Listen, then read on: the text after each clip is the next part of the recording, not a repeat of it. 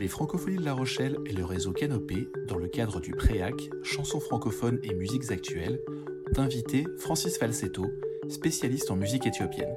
Son expertise et sa vision historique permet une meilleure appréhension du titre Ma gueule de Camélia Jordana, proposé en ressources éducatives des enfants de l'Asie pour 2019.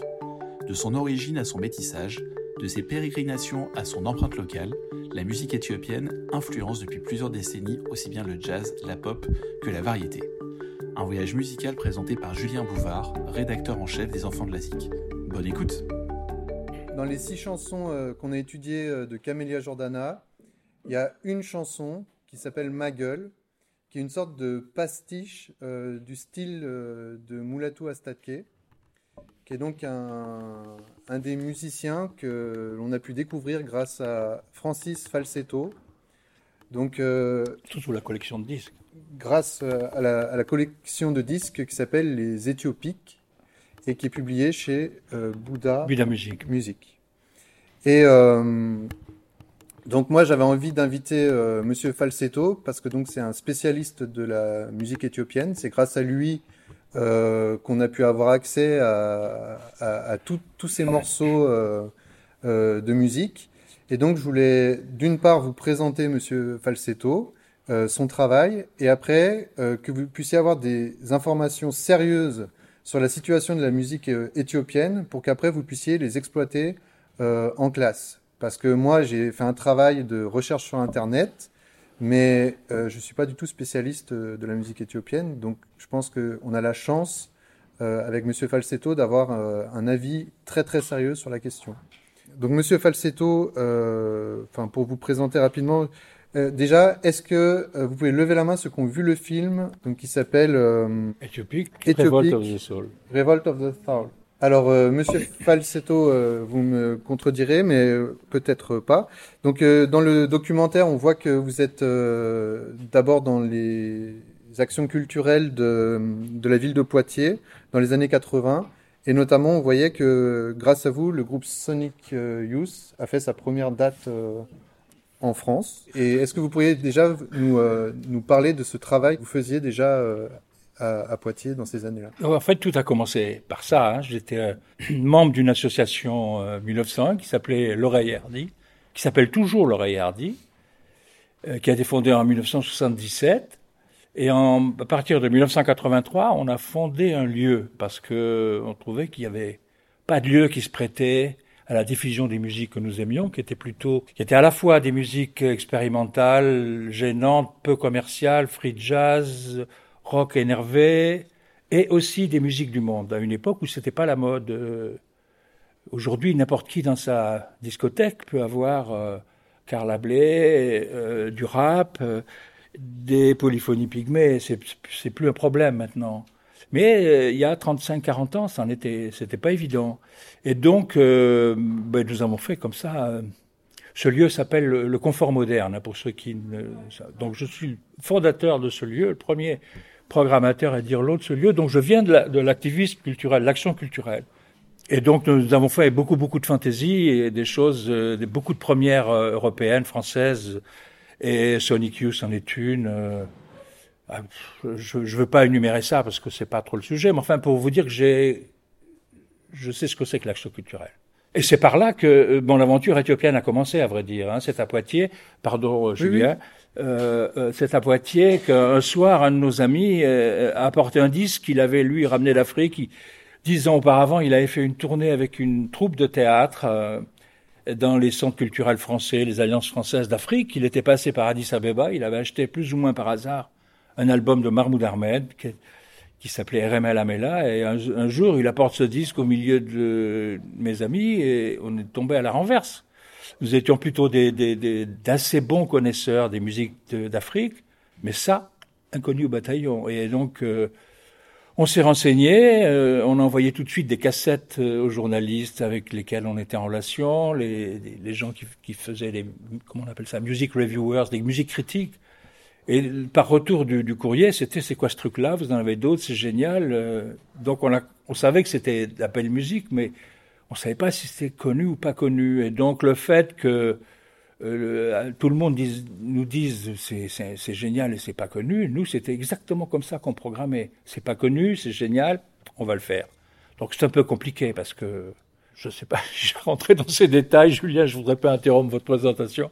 Peut-être je reviendrai tout à l'heure parce que c'est une, une odyssée assez amusante en même temps. Mais du coup, c'est là que vous avez eu envie de partir en Éthiopie pour rencontrer euh, Mahmoud Ahmed et essayer de le faire venir en France. Avec euh, l'association L'Oreille Hardy, on s'est dit, c'est génial, on va inviter ce type-là. Bon, ça c'était 1984. Et pendant un an, on, s'est renseigné. Ma plus grosse source de renseignement à l'époque, c'était l'unique restaurant éthiopien qu'il y avait en France, qui se trouve à Paris, et qui m'ont, qui ont été mes premiers professeurs est musique éthiopienne d'une certaine manière. Et un an plus tard, en avril 85, mes, mes amis m'ont envoyé en Éthiopie pour que je ramène Mahmoud Ahmed, Moulatou Astadke et un groupe, évidemment, pour les accompagner. Sauf que j'étais jamais allé en Éthiopie, j'étais même jamais allé en Afrique. Je suis tombé au milieu d'une dictature militaro-stalinienne avec couvre-feu continu depuis, depuis plus de dix ans, depuis 15 ans à l'époque. Euh, avec des fouilles au corps partout, enfin un truc abominable, quoi. et j'allais là-bas pour une semaine, parce qu'en général, quand mes amis m'envoyaient à droite ou à gauche pour chercher des, artistes euh, peu connus en France, en une semaine, on y arrivait. Euh, je sais maintenant qu'en une semaine, on peut absolument rien faire en, Éthiopie et probablement en Afrique. La temporalité est différente. Et, et c'était un échec naturellement comme ça, et trois fois comme ça. Donc euh, il a fallu s'accrocher pour euh, faire développer l'affaire.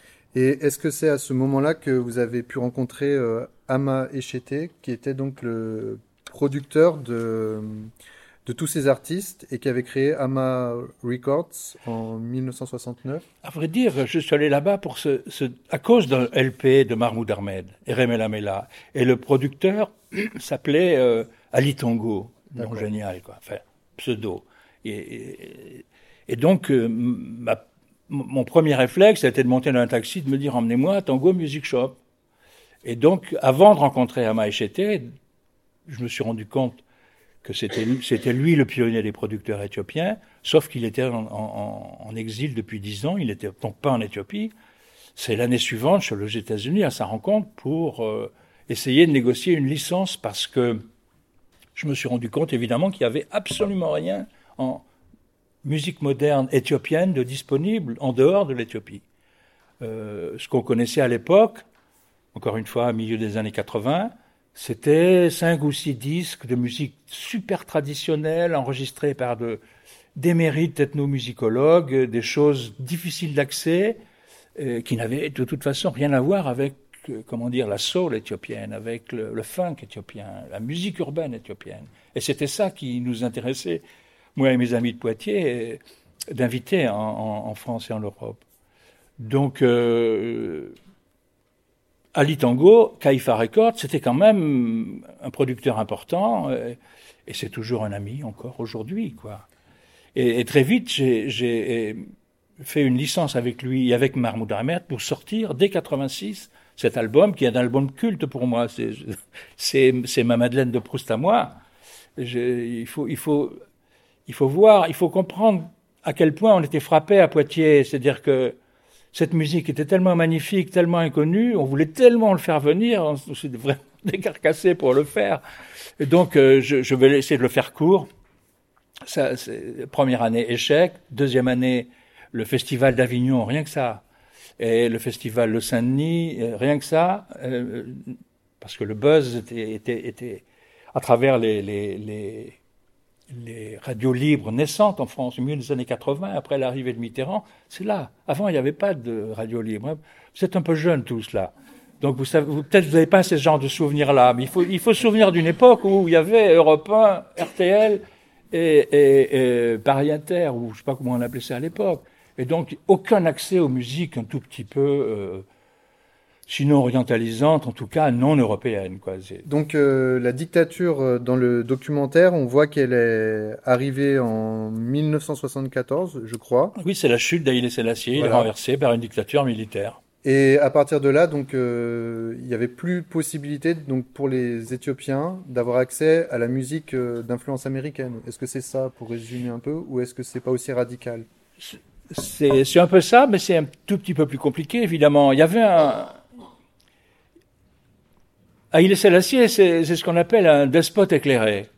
C'est-à-dire, c'est un despote, c'est-à-dire, ça rigole pas, quoi. C'est, je suis le chef, le patron, le dictateur avec des gants blancs. Euh, éclairé, c'est parce que euh, il se targuait de, communiquer beaucoup avec l'Occident. Il faisait partie. Il a, fondé pour ceux qui, ont une petite idée de, l'histoire politique du dernier demi-siècle. Il avait fondé les non-alignés, par exemple. Il était ni 100% pro-américain, ni 100%, pro-russe. Il avait fondé avec euh, d'autres pays, avec Tito, avec j'ai oublié son nom, le, maître de Jakarta à l'époque, euh, un, troisième, un troisième, euh, euh, une troisième voie qu'ils appelaient les non-alignés. Donc, tout ça pour dire qu'il y avait du sympa chez Haïlé Selassie et il y avait du pas sympa. Et en particulier, il y avait un monopole sur l'importation des disques et la production des disques. il était impossible à un kidam de, de, se dire je vais faire un label et publier des disques. Même la musique était sous contrôle institutionnel total. Il n'y avait pas de, Beatles locaux, de Rolling Stones locaux. Il y avait l'orchestre de la police, l'orchestre de l'armée, l'orchestre de la garde impériale, l'orchestre du théâtre Haïlé Selassie, l'orchestre de la ville euh, d'Addis Abeba, que des orchestres institutionnels. tout ça, tout ça produisait une musique un peu spéciale on pourrait s'attendre à ce que, venant d'institutions, cette musique soit extrêmement convenue aux ordres et tout ça. Et en fait, pas du tout. Il y avait une, émulation incroyable entre tous ces orchestres. Et arrivait, en effet, euh, des États-Unis en particulier, et d'Angleterre, et d'Europe, un tas de, de, disques qui relevaient de la soul, du funk, du twist, tout ce que vous voulez, d'un peu moderne, qui ont commencé à influencer terriblement la musique éthiopienne. Et, et c'est ça qui, qui, qui, fait, je dirais, son charme. C'est pas uniquement l'influence rock and roll, soul, funk euh, venue de, de l'hémisphère nord. C'est aussi le fait que tous ces grands orchestres institutionnels que je viens d'évoquer, euh, c'était des sections de cuivre incroyables. Oui. Vous pouviez avoir euh, 10, 15, 20 souffleurs. Donc ça, ça donne un son pas possible. Et donc le mélange de ces influences électriques euh, euh, nord-américaines, disons, et de ces sections de cuivre impossibles donnait un résultat absolument sidérant. Et c'est ça que moi et mes amis, on a adoré, et qui n'avait pas son pareil dans le reste de l'Afrique. À ce propos, je suis obligé de faire un tout petit peu d'histoire très très vite. Il faut se souvenir, il faut savoir, disons, que euh, l'Éthiopie était le seul pays d'Afrique à ne pas être colonisé. Euh, il a été occupé par Mussolini 50, entre 35 et 41, ce qui est vraiment peu de choses pour un pays qui se réclame de 3 millions d'existence. Ce fait qu'il n'ait jamais été colonisé euh, a une certaine influence sur la musique. Il y, a, comment dire, il y a un substrat national très très puissant pour ne pas dire euh, euh, chauvin, et aussi une sorte de quelque chose qui ressemble au mépris pour les voisins africains. encore un tout petit peu d'histoire. L'Éthiopie est un pays qui repose, du point de vue religieux, sur des, sur des bases chrétiennes. ça n'est pas une chrétienté coloniale contrairement à, toute l'Afrique. Les, Éthiopiens sont chrétiens depuis le IVe siècle. On parle de Clovis, là, à peu près. Hein. Euh, ça, induit euh, euh, un sens national assez particulier.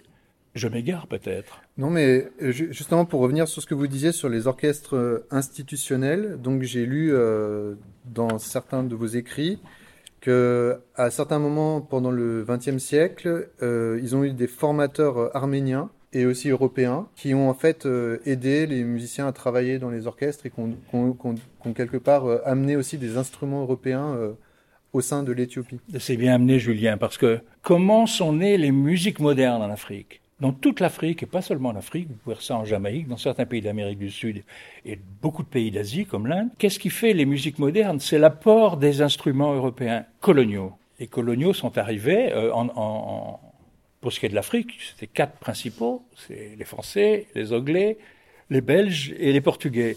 Ils ont tous amené des orphéons militaires. Ils ont très vite appris aux indigènes, avec tous les guillemets qu'il faut, l'utilisation de ces instruments.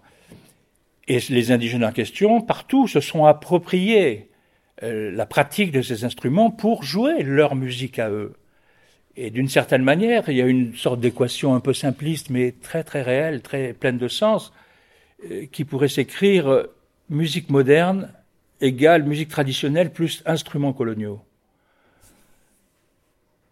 On a vu ça donc encore une fois dans toute l'Afrique. Mais alors là, vous pouvez me dire, mais alors comment ça se fait euh, si en, Éthiopie ils n'ont jamais été colonisés Comment sont arrivés les, instruments euh, européens? Ils sont arrivés en 1897 exactement, parce que en 1887 il s'est passé un phénomène qu'on ne nous apprend pas en histoire à l'école, qui est ce qu'on appelle la victoire d'Adwa en Éthiopie. Adwa est une ville du, du nord de l'Éthiopie et les Italiens qui avaient un pied dans ce qui est l'Érythrée aujourd'hui, qui avaient commencé une colonie dans les années 1880, ont voulu envahir euh, l'Éthiopie et se constituer à leur tour euh, un empire colonial. Sauf qu'ils ont été battus militairement à plate couture par l'armée de l'empereur Ménélique II à l'époque. C'est un phénomène qui est absolument rare. Encore une fois, je regrette qu'on n'apprenne pas ça à l'école, où une armée euh, africaine genuine, locale, pure et dure, bat militairement une, armée euh, européenne à prétention coloniale. Pourquoi je mentionne ce, détail qui, est, qui, est, plus qu'un détail, c'est parce que ça a fait un bruit dans l'anderneau diplomatique extraordinaire. Du jour au lendemain, euh, presque la terre entière, disons les principaux pays d'Europe, y compris la Russie, les États-Unis, tout ça, ont envoyé des délégations euh, en, Éthiopie pour, pour voir de quoi il retournait, qui était ce, cet empereur un petit peu récalcitrant. Et donc, euh, euh, parmi ces, ces, visites protocolaires et intéressées, l'empereur, le tsar de Russie, Nicolas II, euh, a envoyé un kit de 40 cuivres et un professeur de musique à l'empereur Ménélique. C'est comme ça que sont arrivés les instruments européens en Éthiopie. Donc évidemment, à la fin du 19e siècle, on ne jouait pas tout à fait du rock and roll ou, des choses funky. On jouait essentiellement euh, des obades dans les, dans les ambassades, dans les légations. On jouait les, les, les, hymnes nationaux de la Russie, de la France, de l'Angleterre, de l'Italie, de quelques pays comme ça. C'est petit à petit que, cette que la musique que c'est devenu la musique populaire moderne au sens qu'on lui donne aujourd'hui. Et une des grandes étapes, c'est 1924, euh, c'est l'époque où, l'Éthiopie a été admise à la Société des Nations. Imaginez, le, seul pays d'Afrique euh, admis comme membre euh, à la Société des Nations, qui est l'ancêtre de l'ONU, comme pays non colonisé, comme pays indépendant. Ça n'est aussi pas, pas très ordinaire comme, comme phénomène. Et pour remercier les pays européens qui l'avaient soutenu dans cette admission, le, le futur Haïlé Selassie, qui n'était à l'époque que régent, euh, Rastafari. C'est son nom de jeune fille. Euh, fait une tournée diplomatique à travers toute l'Europe et en, bon chrétien copte, parce que ce sont des chrétiens coptes orthodoxes, en bon chrétien copte orthodoxe, il se respecte, il fait un stop à Jérusalem, et là, il est accueilli par une fanfare de jeunes orphelins euh, arméniens rescapés du génocide perpétré par les Turcs quelques années auparavant, et il les embauche pour être euh, l'orchestre royal. Donc ces, ces 40 jeunes euh, arméniens vont se retrouver en, en, Éthiopie, et c'est avec un professeur arménien, le premier, le premier d'une dynastie très importante. Je dis dynastie parce que c'est la famille Nalbandian, et il y a plusieurs Nalbandians qui ont été extrêmement importants dans, le développement de, la musique moderne en Éthiopie jusque dans les années 70. Et donc, euh, bien sûr, on jouait toujours de la musique un petit peu pompier, euh, un peu pachydermique, c'était pas encore de la musique de danse.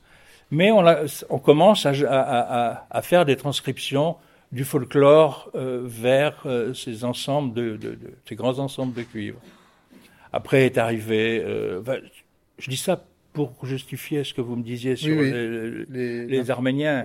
Brièvement est arrivée ensuite l'occupation italienne de Mussolini entre 35 et 41, donc là ça a été plus rien du tout, et c'est la libération en 1941 que dans une sorte de reconstruction, euh, Haïlé Selassie a battu le rappel d'un certain nombre de professeurs euh, de musique, principalement européens, pour euh, reformer les, orchestres que je mentionnais tout à l'heure, l'orchestre de la police, de l'armée, j'en passe.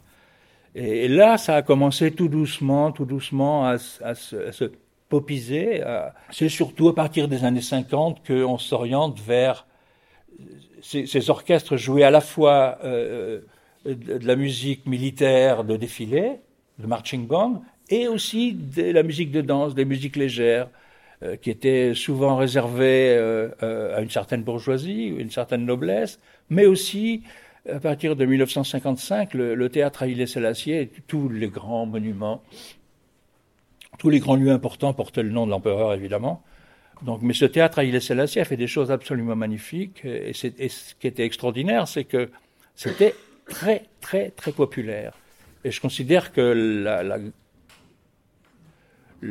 grande époque de la musique éthiopienne moderne commence à ce moment-là, en 1955, à la création, à l'ouverture du, théâtre Haïlé Selassie, jusqu'à la chute d'Haïlé Selassie en 1974. Donc, une vingtaine d'années qui ont été ce que moi j'appelle euh, euh, Golden Age of Ethiopian Music, l'âge d'or de, la musique éthiopienne. Tout le monde n'est pas d'accord avec cette appellation, en particulier quelques Éthiopiens, je dois vous le dire. Mais euh, c'est cette musique que je me suis attaché à, rééditer, à présenter, principalement. Et euh, pour continuer sur ce que vous venez de dire, donc visiblement en Éthiopie, Mulatu Astatke n'est pas conventionnel euh, n'est pas dans le même, euh, n'a pas vécu les mêmes choses que les autres musiciens éthiopiens. Euh, lui, il se déclare être le père de l'Ethio Jazz, mais en fait, visiblement, l'appellation Ethio Jazz est contestée justement par les musiciens éthiopiens, notamment par exemple l'exemple de Mahmoud Ahmed. Eux, pour eux, ils font de la musique moderne éthiopienne. Et et pourquoi euh, est-ce qu'il ne se revendique pas de ce jazz éthiopien? En quoi, en quoi le parcours de Mulatu Astake est différent des autres musiciens euh, éthiopiens? Il y a plusieurs raisons à ça. Euh, il est un des premiers musiciens éthiopiens à avoir étudié la musique à l'étranger, en Angleterre puis aux États-Unis. Et il a subi aussi des influences, en particulier latines, latino, la musique cubaine et tout ça. Et il, environ entre fin des années 50, fin des années 60, il était donc une bonne dizaine d'années en Angleterre puis aux États-Unis. Quand il est revenu, c'était vraiment le, plus beau moment, je dirais, parce que ce qui a commencé en 55, pour moi, la, grande éclosion, c'est quand le producteur que vous évoquiez tout à l'heure, Ama HT, qui a créé Ama Records, a commencé sa production de disques en hors la loi. C'était toujours interdit. Hein. Et, et, donc, il est arrivé à cette époque-là où déjà il y avait une vie nocturne, une, une, créativité, une émulation entre tous ces groupes, et les premiers groupes indépendants ont commencé, euh, commencé à naître. Et singulièrement, le premier de ces groupes s'appelait Soul Echoes. C'est-à-dire, quand ils expliquaient leur nom, ils disaient on fait écho à nos, à nos frères de soul music aux États-Unis. Donc, euh, Astatke est revenu des États-Unis auréolé avec une certaine sapience euh, officielle. Euh, c'est embarrassant pour moi de parler de lui parce que je le connais très bien, je le pratique depuis plusieurs décennies. Et pour moi, c'est aussi, il a fait des choses géniales, mais c'est aussi un imposteur. Euh, c'est quelqu'un aussi qui vient d'une très très grande famille noble en Éthiopie, qui a eu des facilités et qui en a beaucoup abusé. Pour faire court, je dirais qu'aujourd'hui, euh, c'est sûrement la personne la plus détestée du, monde musical éthiopien. Ce qui est vraiment gênant, embarrassant et en même temps vrai. Il a fait des choses magnifiques, mais il s'est pas toujours très bien conduit. Euh, alors, Ce qui est génial, c'est qu'il a inventé le terme pour, nommer sa musique de Ethio Jazz. Et donc, évidemment, euh, les journalistes se sont emparés de, cette étiquette pour qualifier n'importe quelle musique éthiopienne d'Ethio Jazz. Vous mentionniez euh, euh, Mahmoud Ahmed. Lui, Mahmoud Ahmed, c'est un chanteur populaire. C'est une sorte de, comment dire, à qui je pourrais le comparer C'est pas Johnny Hallyday, c'est pas Michel Sardou, c'est pas, je vois pas, à qui je pourrais le comparer Un peu Lavillier, je sais pas éthiopien. Je si vous, si vous dites à, à ces gens-là qui font du jazz, ça va pas leur plaire, je pense pas. Donc l'étiquette Ethio Jazz est assez géniale parce que c'est un gimmick facile à retenir. Et bon, on doit bien dire que beaucoup de journalistes font pas de gros gros efforts pour aller euh, voir de très près de quoi il ressort exactement. Donc c'est une commodité, une facilité. Personnellement, j'évite de qualifier n'importe quelle musique éthiopienne d'Ethio Jazz même si c'est tentant. Voilà pour Moulatou. Au niveau du style de la musique éthiopienne, dans beaucoup d'articles, on lit que euh, ce qui a été pris et gardé de la musique euh, traditionnelle, ce sont euh, certains modes pentatoniques qu'ils appellent kinit. Kinit, oui. Donc ces modes, en fait, est-ce qu'ils viennent parce qu'en fait, on parle de quand on parle de musique traditionnelle éthiopienne, est-ce qu'on parle notamment des asmaris ou est-ce que c'est encore différent? C'est de la musique éthiopienne, bien sûr. Moi, j'aurais grand plaisir à rentrer dans les détails, mais ça va aller très loin, ça va prendre beaucoup de temps. Les asmaris que vous évoquez, qui sont l'équivalent un peu des ménestrels médiévaux, nos ménestrels médiévaux, euh, ça concerne ce qui est aujourd'hui la partie nord de l'Éthiopie, les hauts plateaux chrétiens, avec une langue particulière qui est l'amarique. Ce pays, euh, qui a doublé d'espace euh, à la fin du 19e siècle, parce que l'empereur Ménélique a conquis tout, tout ce qui est aujourd'hui le sud de l'Éthiopie, c'est des dizaines, d'aucuns disent qu'il y a 90 tribus, 90 ethnies en Éthiopie. Euh, c'est la vérité, mais c'est autant de, langues, autant de cultures musicales, autant de manières de se vêtir, autant de manières de préparer la nourriture. Ces asmaris que vous évoquez, ces, ménestrels, euh, c'est sûr que c'est principalement leur musique qui a été, entre guillemets, modernisé. Mm. Ce qu'il faut préciser aussi, c'est que ce ne sont pas uniquement les cagnettes, les, les, les, modes musicaux qui sont pentatoniques, c'est la musique entière qui est une musique pentatonique. Il faut savoir, nous sommes un peu victimes d'ethnocentrisme. Les gammes pentatoniques couvrent la majorité de la surface du globe. Mm. Toutes les musiques arabes, presque toutes les musiques asiatiques relèvent de, du pentatonisme et, les musiques que nous pratiquons en Europe et tout ça sont minoritaires comparées à. Et donc, euh, il y a une certaine doxa qui veut qu'il y ait euh, quatre euh, modes musicaux dominants. Je ne vais peut-être pas entrer dans les détails, parce qu'en plus, je suis plus un historien qu'un qu'un musicien. Si je m'intéresse à, la musicologie, c'est plus à l'histoire, en l'occurrence, des musiques en Éthiopie et leur développement, que comment elles sont constitué euh, musicologiquement. Je vais laisser ça à Julien. D'aucuns prétendent qu'il y ait donc quatre modes dominants, sans compter les, modes majeurs, les modes mineurs et, les modes, de, je sais plus, il y, a un, il y, a un, nom grec aussi qui m'échappe. Pour moi, c'est chargé d'une notable quantité d'importance nulle. Mais euh, je comprends que des musiciens veuillent comprendre ces choses-là, mais je ne suis pas la personne pour expliquer ça. Peut-être Julien pourrait le faire. Moi, j'ai juste, euh, après, dans les analyses que vous trouverez de ma gueule, j'ai essayé de trouver le mode. Donc, j'ai trouvé que c'était le même mode que, par exemple, dans la chanson, euh, dans la musique, enfin, pas chanson, mais dans la musique de Mulatu Astatke, euh, Yekermosu, qui est euh, publié sur l'album Éthiopique 4. Moi, par exemple, dans la musique de Mulatu, bon, j'ai essayé de retrouver certains éléments que Camélia avait repris pour pasticher Mulatu. Donc il y a souvent euh, un certain statisme harmonique. Enfin là, c'est le cas dans Yekermosu et dans Ma Gueule. Donc là, une sorte de basse qui tient une sorte d'accord comme ça permanent. Donc euh, chez Moulatou, il, aime bien souvent l'orgue Wurlitzer. Euh, Wurlitzer euh, ou Amon. Ou Amon.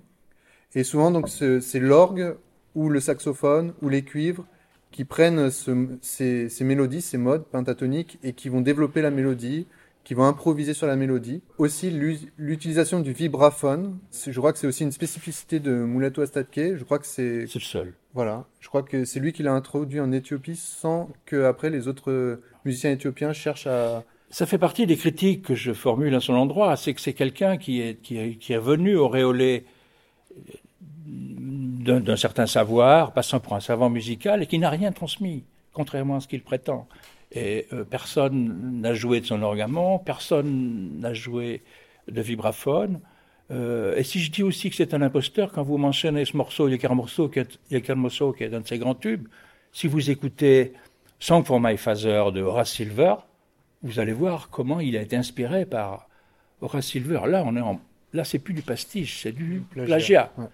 Et quand vous parlez de pastiche, je trouve que c'est un peu abusif parce que je pense pas que le saxophoniste de, Camilla, elle, il fait un pastiche, mais je pense qu'il est simplement inspiré par les, modes musicaux. Euh, il y a un phénomène, je suis obligé de le dire, qui, s'est développé depuis une vingtaine d'années et qui dont j'ai été le premier surpris, c'est la folie qui s'est emparée d'un certain nombre de musiciens sous toutes les latitudes. En France, actuellement, il y a au moins sept ou huit groupes qui jouent de la musique éthiopienne, pour le meilleur et pour le pire. Hein. Euh, il, y en a des, il y en a qui sont vraiment très très forts. Il y en a même qui accompagnent des, grands artistes éthiopiens. Aux États-Unis, il y en a partout, en Hollande. Donc c'est quelque chose. Et ces gens-là ne pastichent pas. Ils sont simplement tombés amoureux, comme moi d'une certaine manière. Mmh. Sauf que moi, je suis pas musicien, j'ai voulu faire connaître cette musique. Mais euh, c'est le, droit absolu de n'importe qui. le, reggae a bien conquis le monde d'une certaine manière. Il y a du reggae partout, même au pôle Nord probablement. Euh, pourquoi pas euh, être séduit par les gammes éthiopiennes? Je veux dire, il, y a, il, y a, beaucoup de belles choses. Et, et, en parlant des musiciens français justement qui sont férus de musique éthiopienne, donc pour ceux qui ont vu le film, enfin pour moi il y a un moment qui est très très touchant dans le film c'est quand euh, ah. les, les, personnes vont chercher euh, Girma, euh, qui, qui, était, je crois, qui était aux États-Unis à Washington, qui s'était aussi exilé et qui faisait un travail plus du tout musical. Je crois qu'il a. Il, était pompiste de nuit dans une station-service, 7 jours sur 7. Voilà. Et, je crois que c'est vous qui l'avez invité en France pour. Ben, c'est pas fait comme ça, à ah, vrai dire, mais bon, c'est un travail de plusieurs années. moi, je suis contre le revivalisme. Je ne suis pas de ces producteurs qui pourraient dire euh, on va sortir un petit vieux la naphtaline, c'est la mode, on va, on va faire. Non. Il faut que, il faut que l'artiste ait envie. Et donc, quand il est revenu, en, je, je l'ai rencontré aux États-Unis, je l'ai rencontré quand il est rentré après sa retraite euh, euh, en Éthiopie. Et, moi, je ne l'ai jamais vu à l'époque sur scène, je connais que ses disques. Il a quitté la scène depuis 25 ans. Je ne sais pas ce qu'il vaut. Donc, d'aucune manière, je vais, euh, de manière volontariste, faire un coup, enfin, comme ça se fait beaucoup quand même, en sorte. Hein. Et c'est lui qui, pendant plusieurs années, matané en me disant Mais tu as, fait un orchestre pour Marmout, tu en as fait un pour Moulatou, tu en as fait un pour là, pourquoi tu ne m'aides pas en faire un? Donc à la fin, euh, que je sentais qu'il avait vraiment envie, je lui ai présenté un orchestre français qui s'appelle Akalewoube, qui aussi, ils ont pris le nom éthiopien, qui, sont assez balèzes, je dois dire, euh, et ils se sont entendus comme la en foire. Et ça fonctionne. De, maintenant, ils jouent partout. Quoi. ils jouent partout, aux États-Unis, au Brésil, dans toute l'Europe. C'est... Et, je crois que actuellement vous êtes à 32 albums? 30 parus. 30 parus. 4 sous le coude. mais je suis vieux, je suis fatigué, je suis beaucoup plus lent qu'il y a 20 ans. Euh, mais je vais terminer bientôt, là. Je vais terminer bientôt, oui, oui. Parce que ma réserve n'est pas épuisable. Gardez à l'esprit que même si j'ai publié des choses enregistrées récemment, le, fond de, ce qui constitue les Éthiopiques, ces 30 volumes, c'est essentiellement à 90% des archives, des, des, des disques dont j'ai chercher des masters ou, ou, ou, des, ou, des, vieux vinyles pendant des années, des années, avant de, pour, quand, quand j'ai rencontré euh, le, le, le, producteur Ama j'étais aux États-Unis, on a mis dix ans à trouver les masters originaux en, Grèce. Euh, il faut être un petit peu de, teigneux, quoi. Faut, ça demande un peu de, de comment on appelle ça? D'opiniâtreté, de suite dans les idées et, et je, prétends qu'il faut des capacités masochistes pour travailler en Éthiopie. Et je ne suis pas vraiment masochiste comme garçon, mais c'est très, c'est formidable, aventure personnelle formidable, mais c'est très dur, c'est très dur. Parce que Ama dans le documentaire, euh, il est justement très reconnaissant de, de, votre travail et il dit que sans vous, toute la musique que lui avait publiée, en fait, serait actuellement perdue. C'est lui qui le dit. Je, parle, oui, c'est lui qui le dit. Hmm. Et, il le pense. Hmm. Et, actuellement, au niveau euh, international, euh, est-ce que vous avez euh, le sentiment justement qu'il y a une grande résonance de la musique éthiopienne Écoutez, aujourd'hui, ça se mesure non seulement avec tous ces groupes, sur, vraiment partout, qui jouent de la musique éthiopienne, mais ça se mesure aussi avec les, les samples, les fameux samples. tous ces musiciens souvent très ignorants et très méprisants euh, de l'origine des musiques qu'ils utilisent, euh, effectivement, la musique éthiopienne est samplée, utilisée euh, vraiment incroyablement depuis. Et ça va, ça va, c'est pas uniquement des, des, petits mixeurs de quartier, c'est, je veux dire, des gens comme, euh, comme Nas, comme le, fils de Bob Marley, dont j'oublie le nom, tout ça, on, fait, on fait des samples, des, vraiment des gros rappeurs. Ça se mesure aussi à ça, cette influence. Euh, je suis, oui, je, obligé de tirer un peu la couverture à moi, mais quand j'ai publié, quand j'ai commencé à publier les archives de la musique moderne éthiopienne, donc à partir de 86, Éthiopie qui n'a commencé que dix ans après, 97, euh, il n'y avait strictement aucun disque de musique moderne éthiopienne disponible en dehors d'Éthiopie. Donc euh, ça, a pris, un, peu de temps, quoi. La fameuse ténacité est indispensable. Ça veut dire que euh, du point zéro, euh, ou qu'elle soit, ou qu'on considère qu'elle soit arrivée aujourd'hui, euh, euh, elle n'a plus du tout le même statut. Aujourd'hui, c'est une musique qui existe, qui est, qui est, dont, et, moi j'appelle de nombreux étudiants et tous ceux qui s'intéressent ici, je veux dire, ça manque de chercheurs. Il y a beaucoup de choses à découvrir encore en Éthiopie. moi, j'ai découvert juste, découvert, j'ai rien découvert du tout, pas plus que Christophe Colomb a découvert l'Amérique. Ça existait avant, toutes ces choses-là. Mais je suis tombé là-dessus euh, par, par hasard. Euh, mais euh, de, de, oui, de rien du tout. fais taper sur Internet maintenant musique éthiopienne, éthiopienne musique, ou tout ce que vous voulez qui ressemble à ça on n'en sort plus. Il y, a, il, y a de, il y, a, de, tout, il y a de tout, et même des horreurs. Il n'y a pas que de la bonne musique en Éthiopie, évidemment. Par exemple, moi, j'avais jamais entendu de musique éthiopienne avant le film euh, Broken Flowers. Oui. Avec euh, Jim Jarmusch qui a repris euh, justement des morceaux de Mulatu Astatke sur sa. Que des morceaux d'Éthiopie hein, qui sortent voilà. Oui, absolument. Et du coup, vous avez eu contact avec Jim Jarmusch. Il vous absolument. A, il vous a appelé pour, absolument. pour pouvoir utiliser la musique. Tout à fait. Oui, oui, bien sûr. Parce que je crois qu'il a fait un peu le film vraiment aussi pour cette musique. Il est tombé. Enfin pour ceux qui connaissent les films de Jim Jarmusch, c'est non seulement un grand cinéaste, mais c'est aussi euh, un music lover, quelqu'un qui connaît. Toutes ces bandes son sont euh, formidables, et c'est pas que de la musique éthiopienne, non. Tom Waits. Ouais, Tom Waits, euh, mm. Neil Young, enfin j'en passe. donc quelqu'un qui a du bon goût, et c'est vrai qu'il a, il a construit son film autour de cette musique. Mm. Et euh, ben oui, bien sûr. À, l'époque, là je parle de 2004, quand il m'a contacté, c'est euh, le seul endroit où on pouvait trouver la musique éthiopienne, c'est Éthiopie.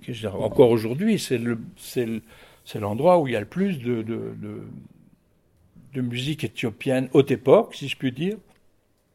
Même si vous pouvez trouver sur euh, Internet énormément de choses aujourd'hui, euh, parce que naturellement la, production éthiopienne a continué, mais ça ne ressemble plus du tout à ce que c'était dans ces espèces de 20 années miraculeuses qui sont les 20 dernières années du règne de Haïli Selassie. Et euh, à l'heure actuelle, je sais que vous êtes allé en Éthiopie euh, il n'y a pas plus tard, je crois que. Je suis rentré il y a 8 jours.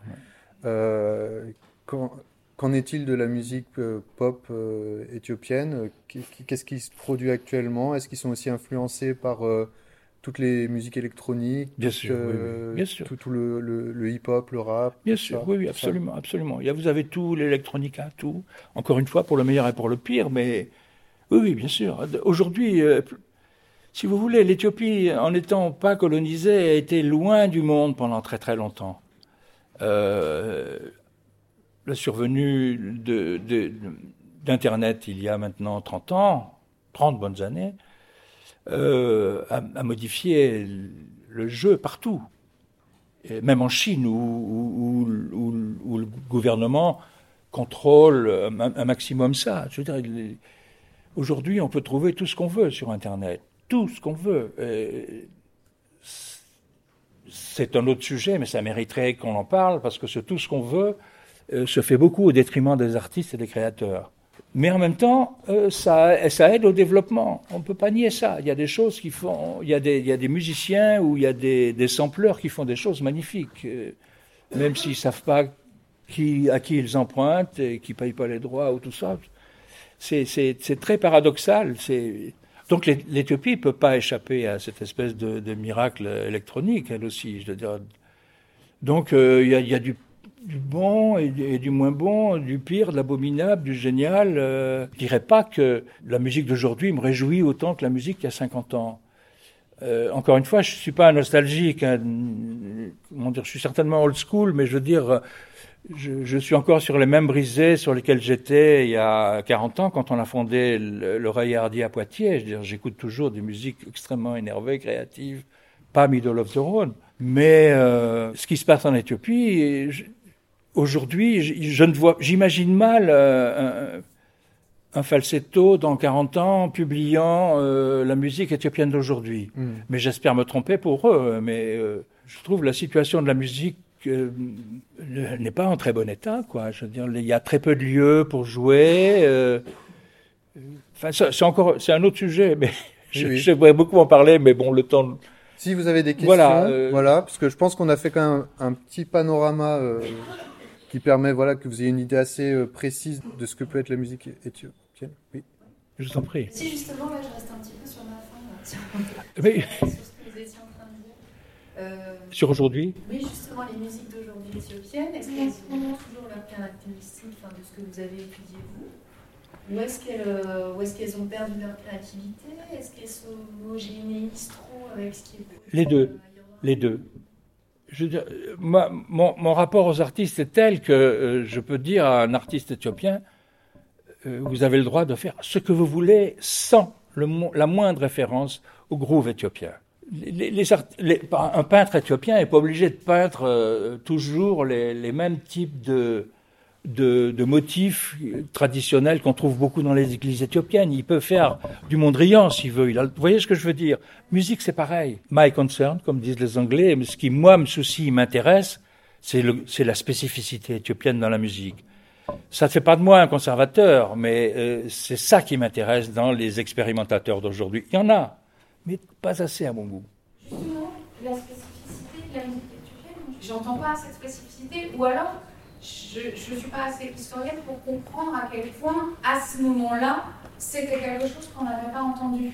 Euh, je ne comprends pas ce qui vous fait réagir autant à ce moment-là, en fait. Et qui fait réagir pas que vous, apparemment. Écoutez, euh, si je me mets dans la situation dans laquelle je me trouvais il y a 35 euh, ans et plus, nous étions tous amateurs de musique d'Afrique en, reconnaissant des spécificités. Ce que vous entendez au Sénégal n'est pas ce que vous entendez au Nigeria, ce que vous entendez en Afrique du Sud n'est pas ce que vous entendez au Ghana. quand vous êtes un petit peu dedans, vous pouvez dire, oh là, ça c'est l'Afrique du Sud, ou ça c'est du, ça c'est du, Congo, Brazzaville ou, ou, Kinshasa, c'est pas tout à fait le même. L'Éthiopie, c'était encore autre chose, une variante. Et c'était, inconnu de nous, enfin de mes amis de Poitiers. Hein, encore une fois, on était des solides amateurs, sinon des très bons connaisseurs. Et donc, si moi j'ai publié des disques, c'est parce que je trouvais absurde d'écrire sur cette musique qu'on ne pouvait pas entendre. C'est quelque chose que je, je, dis, je répète souvent. C'est facile d'écrire un article sur Elvis Presley, sur Bach, sur Mozart, sur euh, Souchon, Johnny Hallyday. Vous avez la référence, vous savez de quoi je parle. Donc je fais de la, je peux faire de la, chronique musicale, vous comprenez. Euh, cette musique-là, pour la fameuse spécificité que vous, vous n'entendez pas et que j'ai tellement de mal à, vous faire entendre, euh, la seule solution que j'ai trouvée, j'ai pas, n'importe qui peut être lyrique, vous savez, vous avez des, des critiques musicaux qui sont extrêmement lyriques, mais pour moi, rien ne pouvait remplacer la mise à disposition de cette musique-là. Donc c'est pour ça que je suis rentré euh, tout de suite, j'ai pris langue avec les producteurs, les détendeurs des droits master, et ces, choses-là. Après, avec les auteurs, les compositeurs, c'est la partie la plus épuisante de, ce que je fais. Dans le, dans le documentaire, je ne sais pas si vous avez vu, mais à un moment donné, il y a la chanson de Led Zeppelin, euh, où, je vais mal le prononcer parce que mon accent est terrible, mais All Lotta Love. Voilà. Qui est reprise, en fait. Par l'orchestre de la police de d'Iredawa. L'orchestre de la police. Vive la police quand elle fait ça, vous voyez? Et si vous écoutez ça, c'est monstrueux. Il y a au moins 15 ou 20 personnes qui souffrent. L'enregistrement est pourri. Mais c'est clair qu'ils ont pompé ça sur, euh, sur Love, sur euh, Led Zeppelin. En 1970, en l'orchestre de la police, dans une, dans une ville de garnison euh, où habitait Rimbaud, hein, près de Harare, à Harare, qui fait une reprise de ça, extrêmement énervé et cuivré. Donc moi, ça m'allume totalement. Je dire, ah bon, on n'est pas obligé de partager ce genre d'allumage, mais moi, j'adore ça.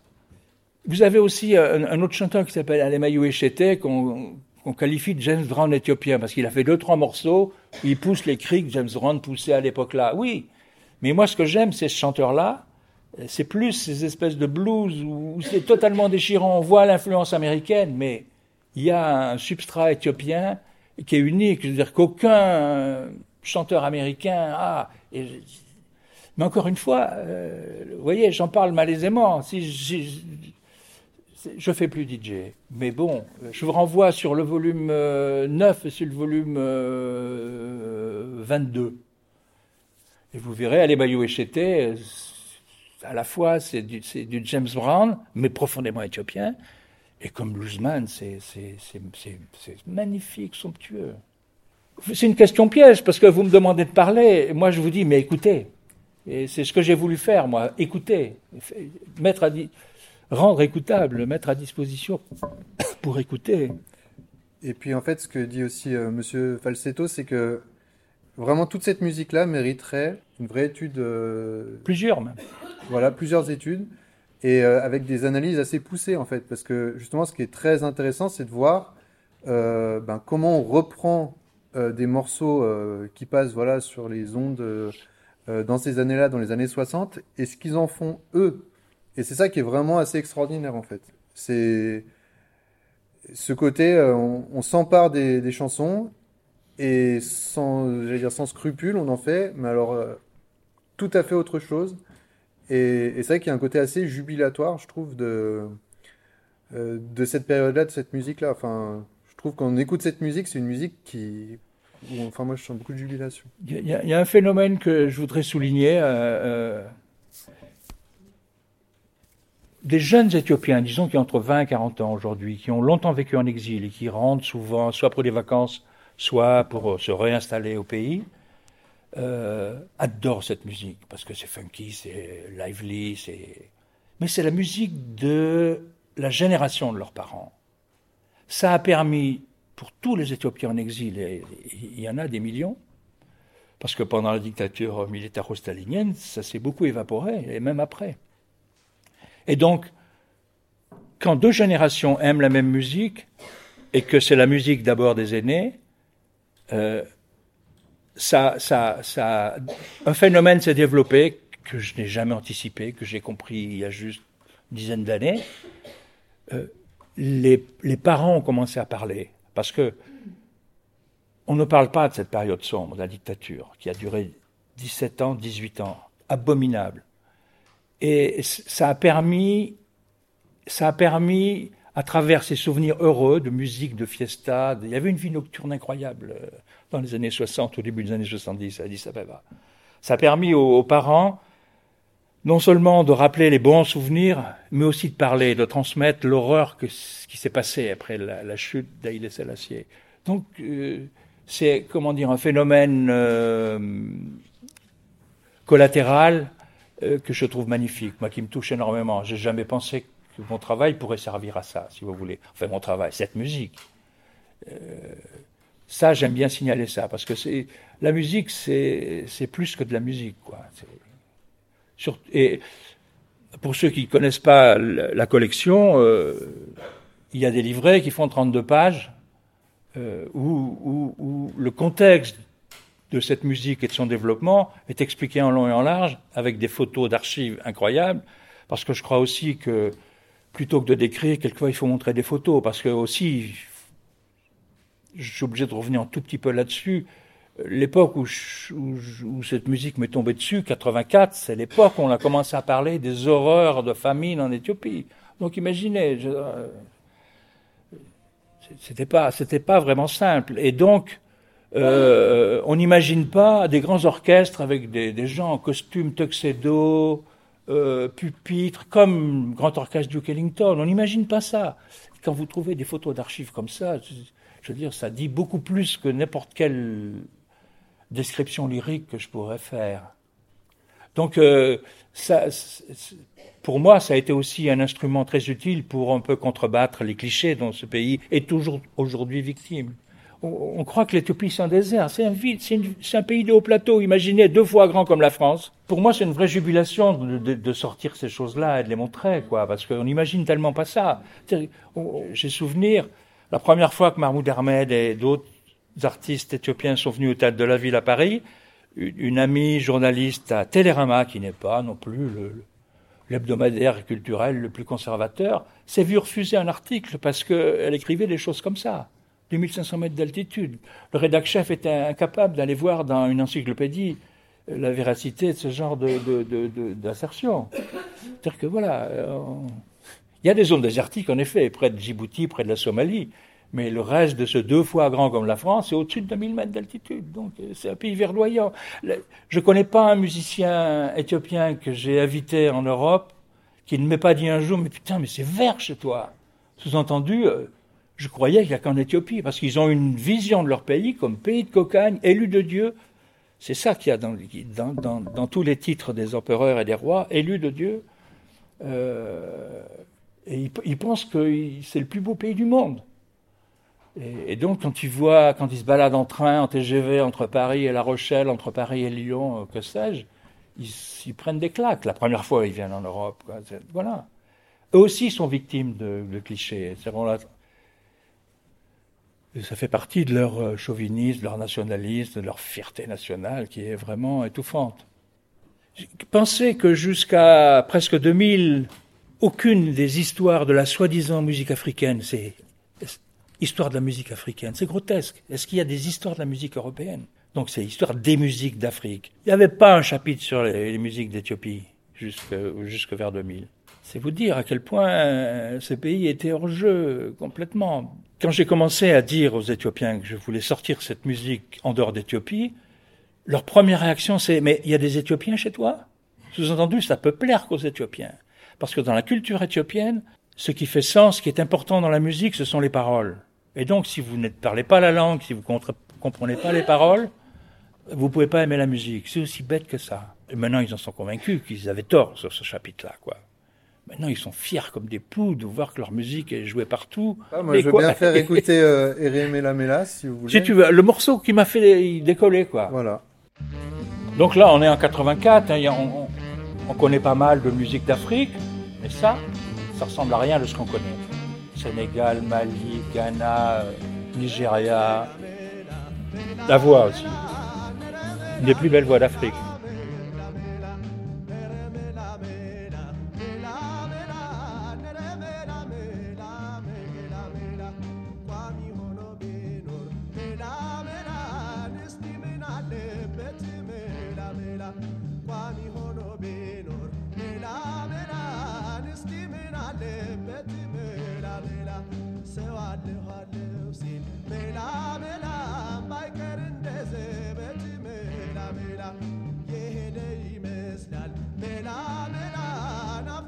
ሲረዳ መላ መላ የሄደ ይመስላል።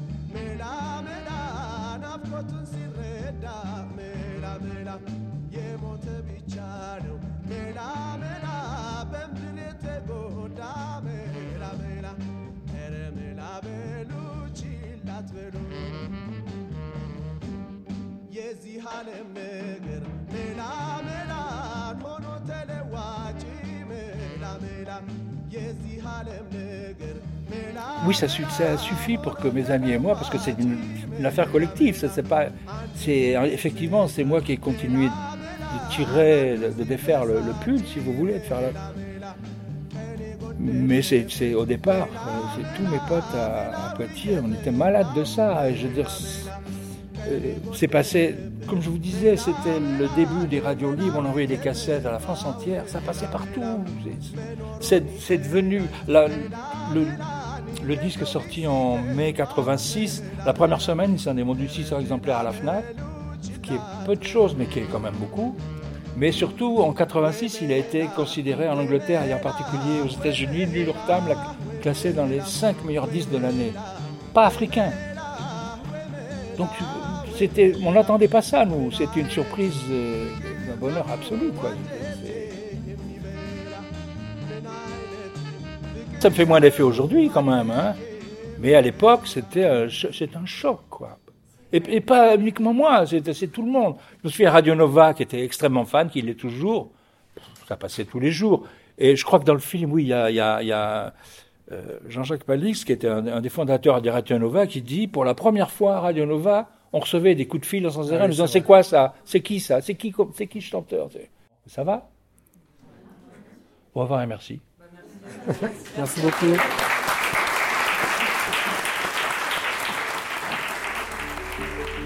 Ce podcast est proposé par les Francophonies de La Rochelle et le réseau Canopé dans le cadre du PREAC, chansons francophones et musiques actuelles.